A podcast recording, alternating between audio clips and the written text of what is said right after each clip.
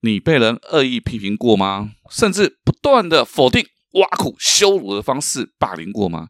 如果你曾经有这样的经验，并且找身边的人诉苦，他们听了你的心情之后，你最常得到的建议是什么？应该就是不理他就没事了这句话是吧？但不理他真的就没事了吗？欢迎你来到八站闲谈，我是林家泰。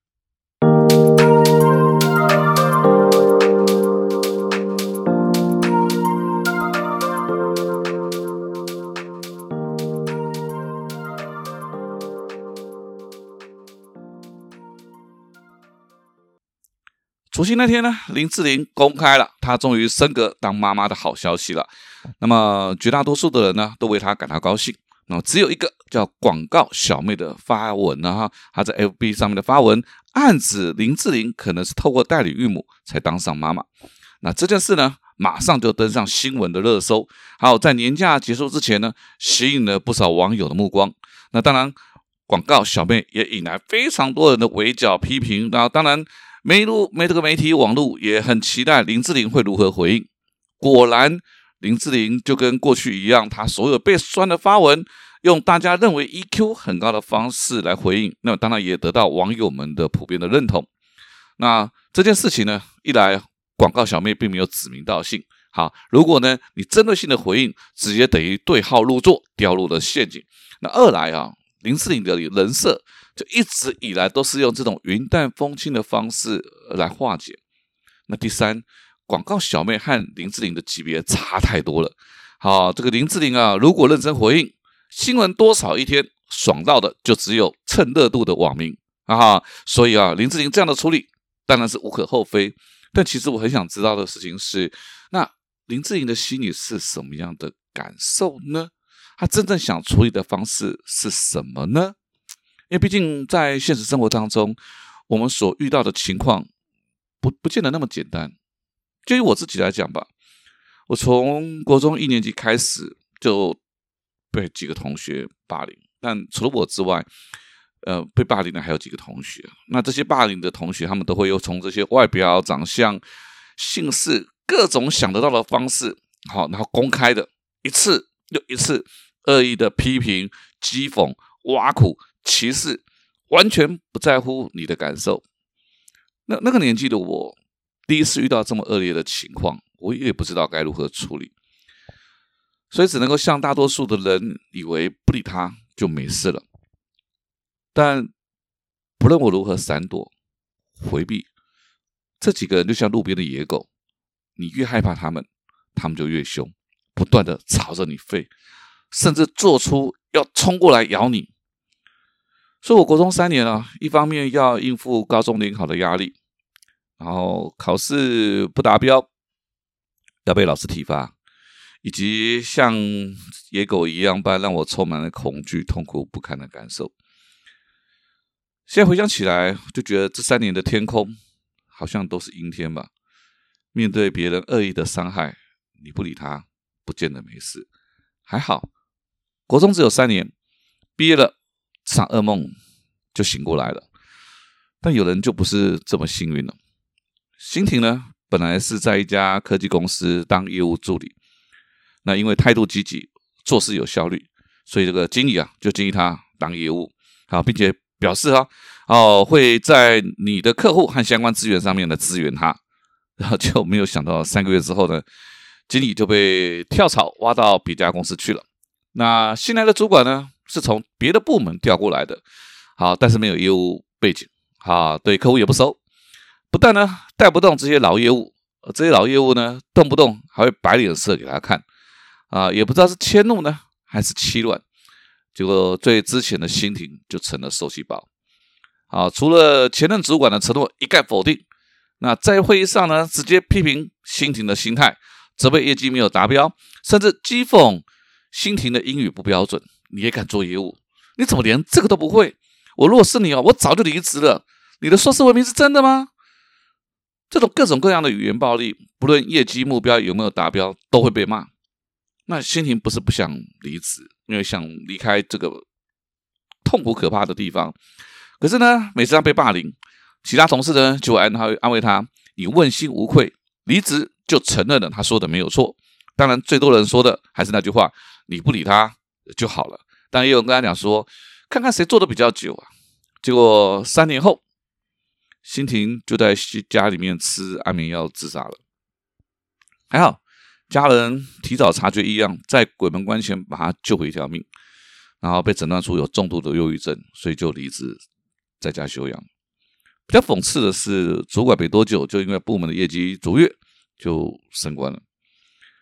那我也曾经在新友朋身边遇到类似的事件哦，他们就会讲啊，不理他就没事了。我不觉得这句话有问题，因为大家都这么说。可是呢，自己也曾经霸凌过，也用过这个方完全没有用的方法。直到有一次啊，我看到关于忧郁症的报道，好，里面提到了忧郁症患者最讨厌的那跟他说加油。我突然意识到，对那些被霸凌的人说，你不要理他，不就没事了？好像也是对当下对当事人就是一种风凉话而已。不理他就没事了，这个逻辑是建立在如果我宽宏大量，不跟他计较，对方自讨没趣就没事了。但前提是对方心里没有扭曲。或者偶遇不认识对方，那比如说我们在节上遇到蛮不讲理的人，或者找车位的时候呢，遇到不顾顺不顾顺序插队的这种人，不理他啊，是因为怕他是不是不确定他是一个精神病的患者。你知道这种社会新闻就是时不时就会出现那种你跟陌生人口角就被陌生人捅了一刀啊，或者维护车位权益啊，等到你回来牵车的时候，就发现自己的烤漆被刮了一大糊涂。所以这种对对方的行为啊，完全无法预测，不理他，闪他。也也许是一个聪明的处理方式。那我们以为的宽宏大量、不计较，其实很多时候说穿了就是不甘心又无能为力的自我安慰。说穿了，也不过就是一种鸵鸟心态而已。如同蔡康永说过的：“大家都都这么包容、容忍，是想活成活不杀吗？但实际上，世间只有你不杀而已，大家都自顾不暇。”更何况面对别人的欺负霸凌，如果无法找出积极有效的处理方式，那其实再正向的心态啊，也会慢慢被磨蚀殆尽。更何况啊，不是每个人的心理素质都可以强大到面对这样子的霸凌可以视而不见。所以，你不想冲突，就要先学会战斗。好，以前呢，我无法理解这些霸凌者到底是什么心态啊？为为什么可以做出这么多匪夷所思的言行举动？那一直到这几年呢，我看了许多犯罪心理有关的影片，我我我我才明白啊，那些我们认为泯灭人性、毫无良知的罪犯，其实他们绝大多数都有不堪回首的痛苦、残酷的童年。我想霸凌者也是吧？呃，我不禁猜想，那些在学校霸凌别人学生的同学，他们的童年是不是，甚至是现在，都是被家暴、被父母亲精神虐待的孩子？他们只是把自己被施以的恶劣手段加诸在别人身上，透过霸凌别人时的痛苦来刷自己的存在感。换句话说，霸凌新庭的主管，也许不是被家暴过，就是现在曾经被主管霸凌过，才能够把伤人的话说的那么的顺口。而加害者往往也有被害不堪的一面。那至于广告小妹呢，又又是另外一种故事了。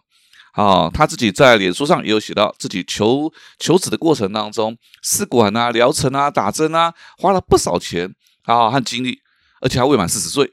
而林志玲四十四岁才结婚，四十七岁就当妈。哦，就好像你高中三年补习、熬夜、苦读，而你看到我也没啥念书，成绩一向也不如你，结果呢，我考上台大了，而你呢，没有，那种不甘心跟嫉妒的心情。也是可以理解，只不过呢，有人呢就放在心里，啊，有人呢会过度自责，转化成为怨恨他人，而做出许多违背道德的事情出来。毕竟自古以来，因为嫉妒啊，一度嫉妒心去伤害朋友甚至手足的事情，从来没有少过。所以分析到这儿，我们差不多可以了解，这些霸凌者往往内心千疮百孔。他们只是被披上了羊皮，然后被剃光毛的羔羊而已，或软脚虾，外强中干。啊，所以这些人呢，不是泯灭人性，不只是泯灭人性，不是那种泯灭人性的杀人犯，多数也就是普通人而已，他们也有不堪一击的痛苦，只不过我们选择用什么样的方式来刺痛对方而已。听到这里，应该就会觉得这样不好吧？这样岂不是两败俱伤，都是输家，没有人是赢家？如果你不是抱持这样子的想法，宁愿自己在黑暗的角落独自哭泣，也不愿为自己战斗，那么谢谢你，你可以听到这边关掉了。但是如果我们觉悟了，我们决心要捍卫自己的人权、自尊和灵魂，我觉得我们就该学习攻击就是最好的防守。唯有化身猛兽，才能吓跑那些对你狂吠的野狗。学会撕裂对方的伤口，抱着宁愿两败一伤的觉悟，才能将自己从独自黑暗的角落当中解救出来。这招就是三十六计的围魏救赵。呃，围魏救赵呢有两种做法，不同的做法，两个不同的层面。